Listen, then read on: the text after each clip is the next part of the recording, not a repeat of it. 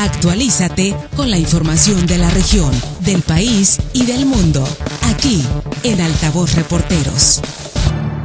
Mire, hoy 3 de diciembre se celebra el Día Internacional de las Personas con Discapacidad. Esto con el objetivo de promover los derechos, el bienestar, pues, de las personas con discapacidad en todos los ámbitos de la sociedad, así como también, pues, concientizar sobre su situación en todos los aspectos de la vida.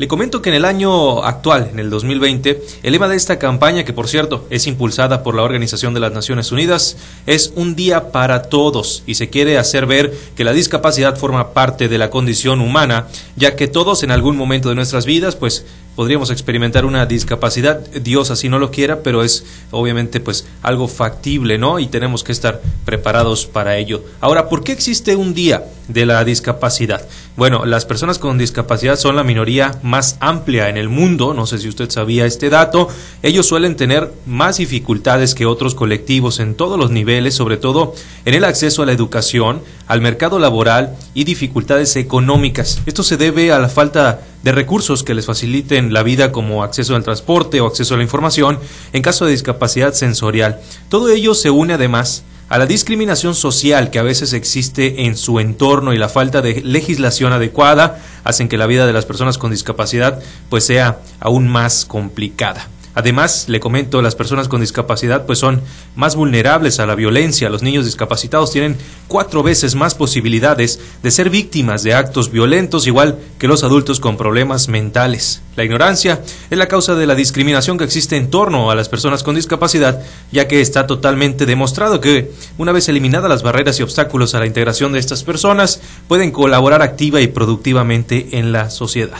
Bueno, respecto a esto, el día de hoy nos acompaña aquí en cabina de, de Radio 65 y de Noticiero Altavoz nuestro compañero Marco Cañedo, que nos preparó un trabajo especial en relación a este Día Internacional de las personas con discapacidad. Marco, te saludo con mucho gusto. Buenas tardes. Buenas tardes, Samuel. Buenas tardes al auditorio noticiero Altavoz Reporteros. Cada 3 de diciembre, como lo comentaba, se conmemora el Día Internacional de las Personas con Discapacidad, perdón, luego de que la Asamblea General de la Organización de las Naciones Unidas lo proclamara este día en 1992. Pero por la pandemia del COVID-19, el amable auditorio se ha celebrado desde casa con diferentes actividades. La entrenadora y coordinadora de deportistas con discapacidad capacidad de Naome Patricia Díaz Wiltres reconoció que son el ejemplo a seguir porque han forjado un trabajo exitoso en cada área o meta en la vida, como ha sido también en el deporte paralímpico. Añadió que estos logros se deben al gran apoyo de los padres de familia que están en cada paso importante de ellos. Escuchemos. Pues más que nada un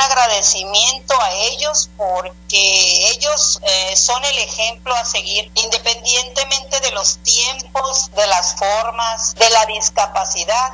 Ellos han forjado un trabajo exitoso que no se trunca por nada y creo que eso se debe a las grandes madres de familia que están tras de ellos, ya que formando este trío perfecto que son las autoridades municipales, los padres de familia y estos talentosos chicos, hemos eh, dado renombre al municipio, al estado y a nuestro país.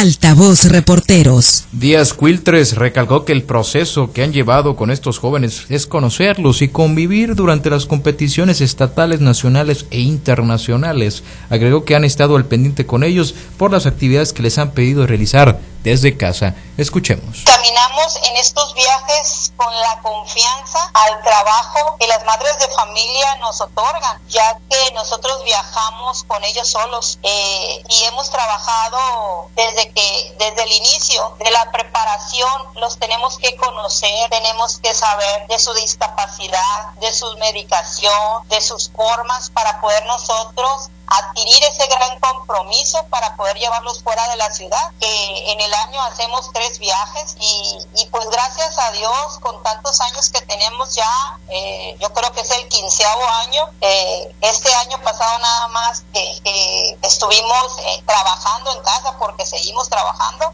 pero todo se debe al apoyo de los padres de familia, la confianza que las autoridades nos tienen para poder manejar este grupo tan grande de campeones. Altavoz reportero por su parte, la subdirectora de atención a personas con discapacidad de Naome, Rocío Domínguez, afirmó que es un gran reto para estas personas adaptarse y salir adelante a pesar de las adversidades que enfrentan durante la vida. Escuchemos. Es la vida que me tocó vivir, es lo que tengo que enfrentar, que cuesta mucho.